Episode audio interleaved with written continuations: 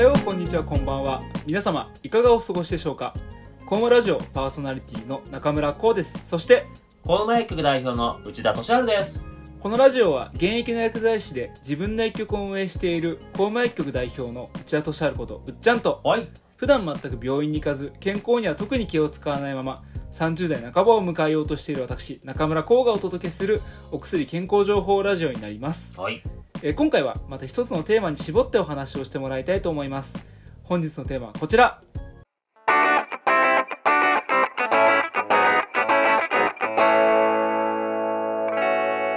ぶっちゃけどうなのジェネリックということで、はい。あの早くもぶっちゃけシリーズ第3弾となりましたが、は。はい ねいつまで続くか、かといってネタが切れそうだっていう。い 早いよ早いよ早いよ本当皆様、あの、お便り待ってます。ツイッターでねなんか「ハッシュタグコーマラジオ」でこんなの話してほしいとか言ったらうっちゃんすぐ取り上げてくれます多あ分りがとうござい ます。ありがとうございます。ありがとうございます。まあでも今回ジェネリックっていうことで、い、はい。やあのさう名前は多分広く知られ知られてると思うんだよねうん実際多分薬局行ったら大体すなんかジェネリックにしていいですかとかって聞かれるんんそうですね。じゃないなんかもう、ほぼ聞くでしょ。なんか回しもんかなぐらい聞かれる なんか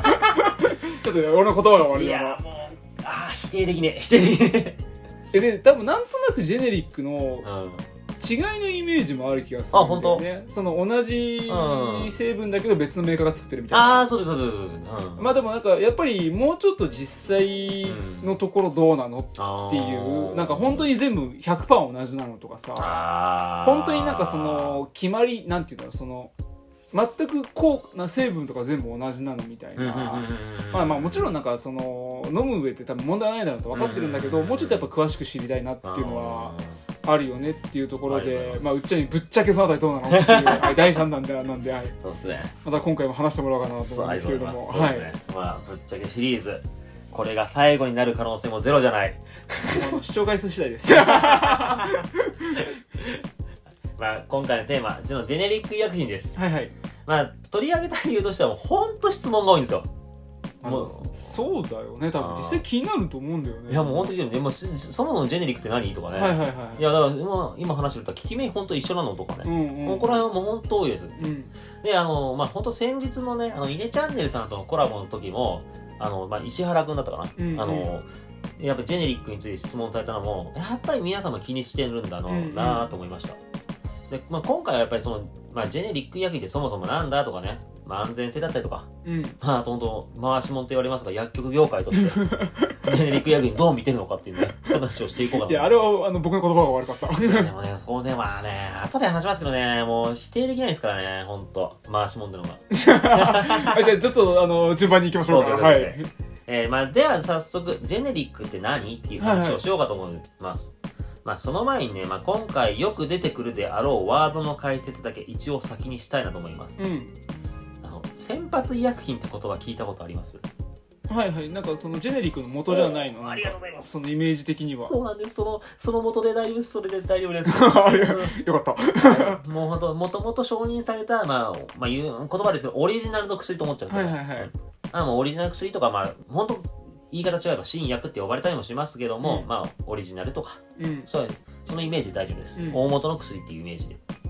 まあまあ、一応例としますけども例えばロキソプロフェンっていう成分の薬がありますよ、うん。でこれはロキソニンうん。のことですで特許が切れるまではこのロキソニンっていうのはまあ1社とかだけで販売してましたけども、特許が切れたら他のメーカーも作ってよくなりますで特許が切れたらもういろんなメーカーがロキソプロフェンなんロキソプロフェンっていう成分を世に出して、まあ、これがよくジェネリック医薬品とかうんうん。で先発医薬品先に出てる薬に比べてうん後発、後からは出てるので後発医薬品なんて呼ばれます、ロキソニンはこの場合先発医薬品だったその通りですロキソニンロキソニンが。そうですはいはい。なのでですねロキソニンが先発ですねで後でロキソプロフェンなんちゃらがジェネリックとか後発医薬品って呼ばれます、まあ、こんな感じで早速ねうん。入っていきますがまああのあえあえてですけど硬い文章を話してみますオッケー。はい。いつもありがとう課題部長。は い。もう毎回理解できるはず。うんえージェネリック医薬品とは、うんまあ、新薬、はいまあ、先発医薬品のはい最審査期間、はいで物質とか、はいまあ特許の期間満了後、はい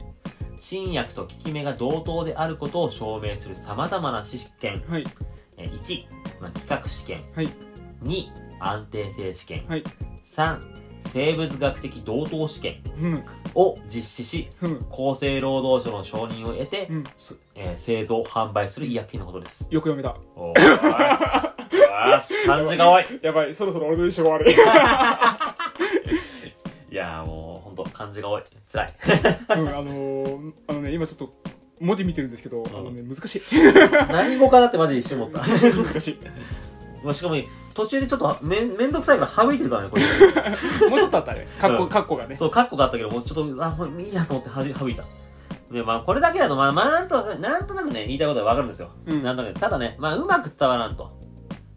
これだけだと。うんうんだからな、まあ、ちょっと噛み砕いた表現で説明しますと、うんえーまず薬の特許が切れたら、まあ、その薬と同じ成分の薬を他のメーカーも作っていいわけです。うんうんで、販売する際には、薬の効果とか、うん品質とかね、あと保管する時の安定性とか、うんまあ、あと体の中に入ってちゃんと吸収されるかなとか、うんそういういろんな試験を通って厚生労働省の承認を受けて販売可能になりますようんっていうことです、だからまあ、えっといろんな試験が必要ですっていううんでここでなんですけどちなみになんはずなんですけども処方箋とかで出せる薬の種類って全体で1万6000から1万7000あるんですけどもそんなあるんだそう品これ品目数ね、うんまあまあこれは品目数の理由をちょっと後で説明しますけうど、んこのうちジェネリックってどれぐらいあると思いますえージェネリックの方が少ないんジェネリック少ないんじゃないだってジェネリックってだってそんな大昔からあるイメージじゃないよまあそうね取ってくれれば30004000ぐらいとかおおおいきますようん9200から9300、まあまあ外れるよね うちはおおって言ってくれるけどまあまあ外れてるよねだから先発品とか逆にね先発品とか先発品しかないもの要はジェネリックがないものっていうか、7000くらいって言われてます じゃあジェネリックが出てきたから薬の数爆発的に増えたってことう、んそうそうジェネリックの方が多いんだよねっていうねと、まあ、これちょっとね理由になりますけどもあのさっきも話しましたけどジェネリックって同じ成分の薬を何社も作っていいっていう話したじゃないですか、あーうんうん先ほど言いましたロキソプロフェンに関してはうん例えばですけども、えー、国広さんっていうメーカー、うんが作ったロキソプロフェナトリウム 60mg、えー、国広っていう屋号をつけるんですよ。あセーブの後そうにいうそういう感じなんこだれこれルールがあるんですよ。うん、うんあそうなんだそうで例えば沢井製薬さんが作ったら、うんロキソプロフェナトリウム錠 60mg 沢井っていうふうに、へえどこのメーカーが作ったかっていう屋号を入れなきゃいけないっていうルールがあるんですよ。へえでこれ別カウントです品目数。ああなるほどねあで元々の先発品とかは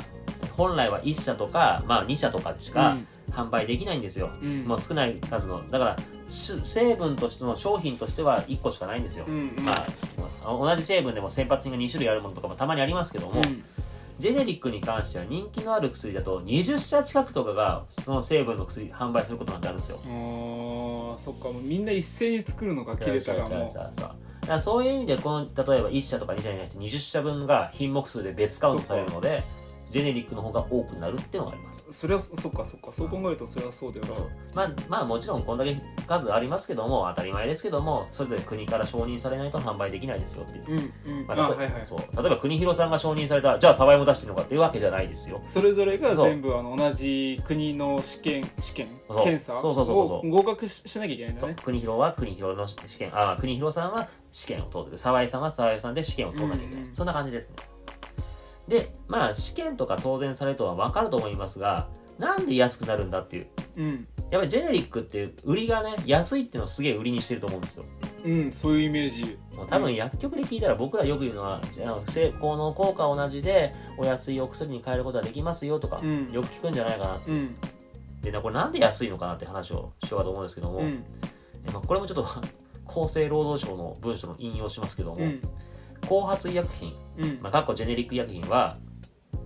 先発医薬品と治療学的に同等であるものとしてうん製造販売が承認されうん一般的に研究開発に要する費用が低く抑えられることから先発医薬に比べて薬価が安くなっています、うんうんえーで後発医薬品を普及させることは患者負担の軽減や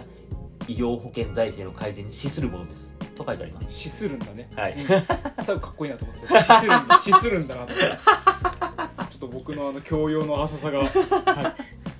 まあもうほん、ほんともう俺ほんと、もう、硬い文章を砕きます。要するに、先発医薬に比べたら、研究開発に関する費用を安く抑えられますよっていう。うんなんで薬も安くなります。これもうちょっと補足しますね。なん、なぜかっていうと、うんさっきも言いましたけど、もう、その成分がどういう効果があるとか、うんなんなら副作用がどういうものがあるのかとか、うんもう特許が切れるまでの間でデータがめちゃめちゃ集まってるんでうすんうよ。ん元あもともとね、薬開発する時っていうのは、そこら辺のいろいろ研究とかに時間かかるんですよ。はいはいはいこの成分はこういう効果が本当にあるのかとか、うん副作用はどういうものが本当にこうこういう副作用でだけであるのか、もっとあるんじゃないかとか、うんいろんなことを研究とか開発しなきゃいけないから時間も金もかかります。うんうんでも、もう、その成分、なんか特許が切れるまでにデータがある程度集まってるんで、うんそこら辺の研究とか時間と労力避けますよねっていうそのデータっていうのは共有されてるんだなんかもちろんもちろんもちろんもうこれはちゃんと共有されますあの国に集まってみたいな感じあなののだから調べようとあとかあの調べようと思えば全然調べられるあそうなんだのまあ、パソコンとかで例えばロキソニン錠とかで調べて、この薬ではどれぐらいのふまあ要は副作用があるかとか、うんうーんうんそうそうとかそういうの全然調べることができます、へだから実際のところそこら辺がもう分かってるんで、えうんまあ、どれぐらい違うかって話をしますね一般的にですようん一般的に新薬、まあ、新しい薬を開発するには約10から15年の期間とうん150から200億の費用がかかると言われます、期間めちゃめちゃ長いねそうあこんなのかかるんだそうあのやっぱり治験とかを繰り返さなきゃいけなうい、ーんそうそういうのもあるから時間がかかります本当にだから治験に関しても1週間の1週間飲んで1週間後に体調問題ないねじゃあ OK ってわけじゃないんですようんやっぱりもっと長い期間見て、うん本当にその患者様、まあ、その治験者に対してか体調変化ないかとかうんそれこそあと研究開発してる時でも知見に持ってくまでに本当に例えば動物実験とかうんして、うんうんあ本当に大丈夫そうだなとかいろんなち試験がいるんですよだからこれぐらいの時間は全然かかりますうね、んうんで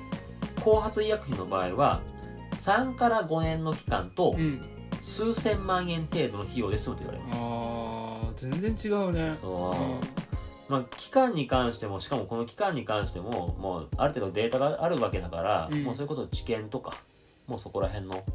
状況、うん例えば例えばその知見に入る前の部分とかだいぶカットされるよねうんうんう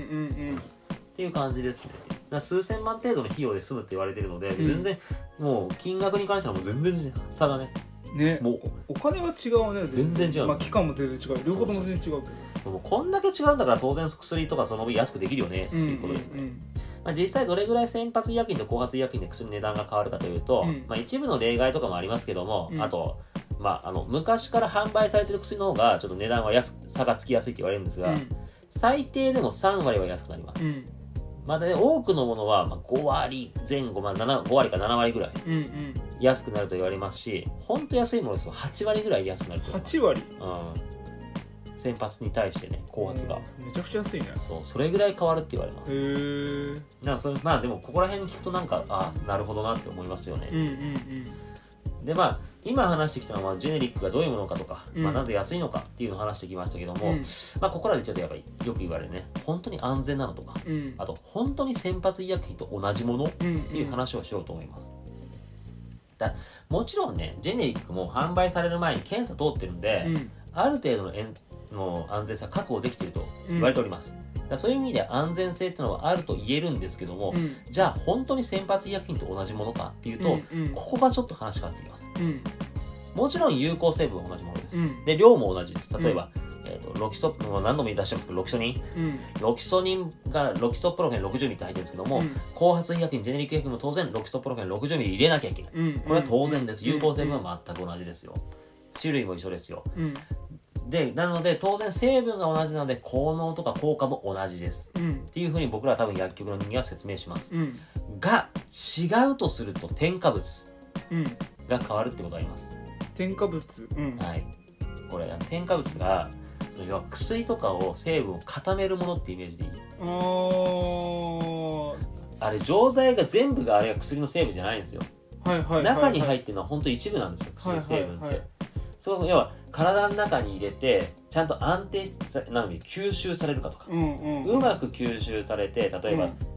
あの本当は腸で溶かせたい薬なのにうん入れ溶けちゃったらうんダメだとか、うんうんうんだったら腸で溶けるようにそこの添加物とかの調整をしてうん腸で溶けるようにしなきゃいけないねとかあーあれカプセルとかは添加物一種のそうですねうん覚醒とかも添加物一種と言っちゃっていいと思いまうんうんすそういう意味ですねいや要は、まあ、今のはあくまで溶けるまでですけどうも、んまあ、あと例えば、まあまあとまあ、大体溶けるなんですけども、うんとかあと胃に荒らさ荒らさない成分だとか、うんあとものによってはすげえ味が悪いものとかもですよ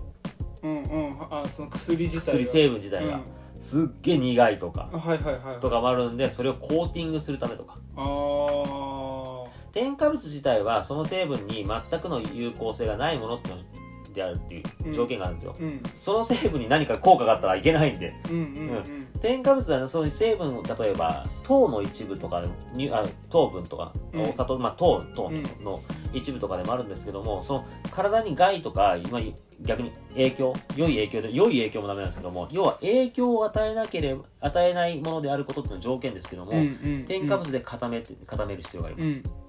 がこの添加物が変わるんですですけども今効能効果とか変わらないものが添加物の条件じゃんって言ったじゃん、うんじゃあ全全発もジェネリックも添加物変わっても一緒じゃないのって思うかもしれませんがじゃないのだって体に影響ないんでしょだってここがね、うんそうここが話が変わってきちゃうんですよ、うんうんえっとねまあちょっとい一歩ちょっとあえて戻りますけどい医薬品の特許って特許ねうんそうあくまでその成分に関してかかってるのでうん添加物とかは変えちゃって全然いいんですよはいはいはいだからさっきのロキソニンだったらロキソプロフェンえナトリウム 60mg に対して時はかかってるその通りですはいなので、まあ、なので添加物に関しては実は特許が外れてないとかもあるんですよだから同じと同じ添加物にできないってことは全然あるんですよああなるほどねうん、であまあ特殊な場合では製造方法にもまだ特許がかかってるなんてことなんです、へえこれあの医薬品の中ではわざと,、えー、と体の中に入って溶かす時間をい調節したりとかあるあるんですよはいはいはいはいはいそれをするためにはすげえ特殊な製造方法をしてるかもしれないはいはいはいはいはいでそこに対して特許取ってる可能性があるんだその通り、はあだから同じ製造方法はできないとうかんね、うっんていうことも全然あるんですよっていう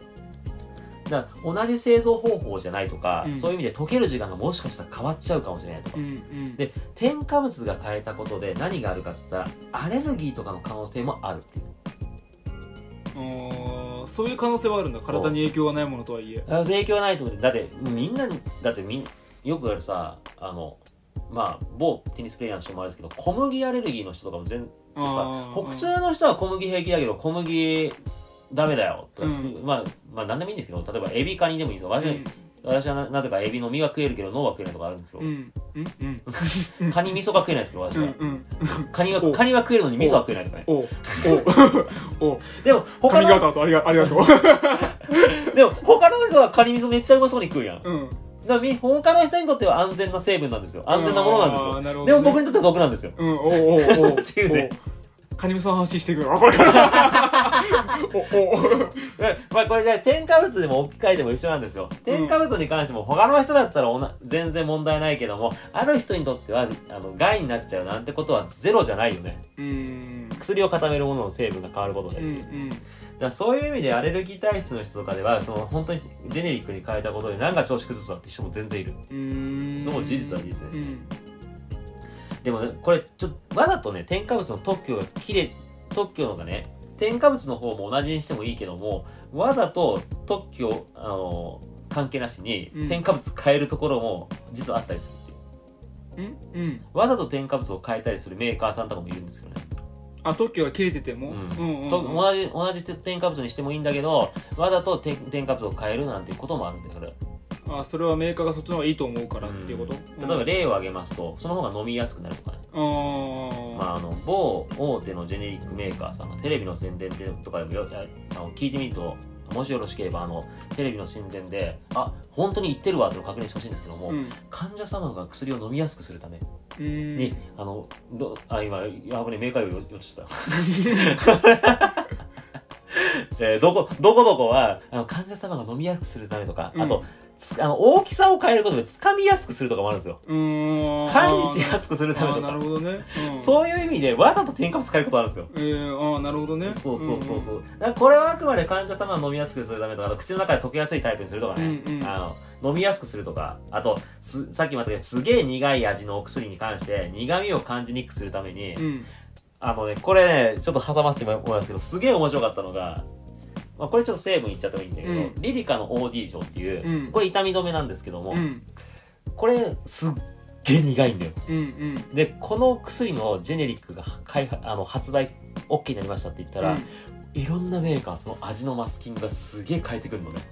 ああそれそれが苦いから苦いをどう変えるかうんとにかく苦いのをなくそうなくそうそうそうすれば売れるってなそうあーあるメーカーはそれを添加物をわざと二重構造にしたとかああ感じにくくさせるたそめうに二重構造にしたあるメーカーはコーヒー味にしてみましたとかあああるメーカーはグレープフルーツだグレープフルーツ風味にしてみましたとかああそういう風に添加物使えるなんて全然ありますよなるほどねそうそうそうそうそうだからでも今さっきの話戻りますけどもやっぱアレルギー体質とかうんであとやっぱりその添加物を変えることで若干吸溶け方とか吸収が変わるってこともあるんですようんうんなめ基本的には各メーカーも選抜医薬品と同じような吸収とかをするように調節しますよってういう、んで国国の方でもそういう大きなズレがないようにとかそういう審査をしますようんうんただ実際のところデータとかを取り寄せて見てみるとなんかこの山の作り方が違うんだよなその溶け方の山とかうんうんがやっぱり違うなってことはたまにあります、うんうんうんだからそういう意味でもやっぱり本当にジェネリック医薬に変えたくないなっていう思いの方が多いのも事実は事実かなというあーアレルギーだったりとか、うんうん本当に一緒なのとかねうんうんだからせめてジェネリックに変えるんだったら添加物は同じのにしてねとか、あそこまでリクエストあるんだあいやいやいやいらっしゃるいらっしゃるいらっしゃるうんでやっぱりだうちなんてまあ今これある薬まあ、まあまあ別に言ってもいいんだけどアムロジンっていう薬有名な血圧の薬があるんですけど、うちアムロジンのジェネリック6社ぐらい入ってるからねねそれはその患者様のリクエストによって Yes ジェネリックは嫌だっていう方もいらっしゃるしあこのジェこのメーカーじゃなきゃ嫌だとかメーカー指定まであんのあそうそうそうそう、へねーこのあ今までこのあそうごめんそうだねこれ言ってなかった ジェネリックであの一応名前が変わるってのはさっき言ったじゃないですか、うんロキソニンがロキソプロフェンナトリウム、うんなんとかになるっていう時にちょっとね見た目のシートが変わるんですよ見た目のシートあの薬のさシート例えば10錠の薬だったら10錠シートとかうんうんうんうんそれが要はメーカーによってちょっと微妙に変わったりするんですよ見見た目がねはいシートの見た目がねはい例えば名前も当然その印字とかも長く打たなきゃいけないとかもあるんあだけあどはいはいはいはいシートの色をわわざと変えてくるメーカーとかもあるんですうよ。んああその方が目立つでしょとうか、んうんうんその配慮いらないとか思いながら。うんうんうんうんだからその、メーカーが変わると、シートの見た目が変わると。うんそうすると、今まで飲んでたのとちょっと違う気がしちゃうから嫌だとか、ああ慣れてないと嫌だ。とか場合によってはさっきも言いましたけど、錠剤の形を変えるとかもあるわけですよ。あはいはいはいそうすると、メーカー変えて形が変わりました。え、これ絶対別物じゃんって混乱しちゃうよね。っっていうのもありましてメーカーできれば前のメーカーがいいとかそういうご希望に応えてるうちに、いつの間にか6社か7社ぐらい6社ぐらいだったねめっちゃ混乱するあれこの人どのメーカーでしたっけとかずよくジムさんと喋ってるああそうかそうかそうかあれこの人どこのメーカーでしたとかこのアムロジンにあアムロジピン 2.5mm ですっつったらえこの人どっちのメーカーとかどのメーカーだっけとかうんそうかそれはもう過去のあれを見てチェックするしかないのあもうか手帳うんであそういう意味であ本当皆さんお薬手帳を持ってきていただけると僕らこの確認が楽になるのでできればお薬手帳を持ってきてくださいあとはもううちらの遡るしかないってことあそうなのうちのデータをデータで入力するときにポンって出てくれてあこの前回これ飲んでますあじゃあそれでいこうとかそんな感うんじで行くしかないでもお薬手帳を持ってきていただけるとすごい管理が楽なあの僕らの確認が楽なのであとちょっとお薬の値段も安くなるのでぜひお薬手帳は皆様持参しましょうえお薬手帳持ってくると安くなるのあ、なりますよ。あ、まあ、あ話しますと、えっとね、お薬、ちょっと点数が変わってまして、うんえっとね、自己負担で、なんいくらなの ?3 割の人だと30円か40円くらい変わるかな。へえまあ1割の人だったらまあ当然10円とか、まあ変わって20円とかあるんですけ持どっ、ていこう手帳あった方が絶対いいですよ。へえそうそうそう。あ、これはなんで安くなるのと思ったら、それは今話したの分かっていただけると思うんですけど、僕らがすげえ楽になる。うんという感じですね。うんなので、皆様、お薬手帳は皆様、携帯いたしましょう。なるほど了解ですはい。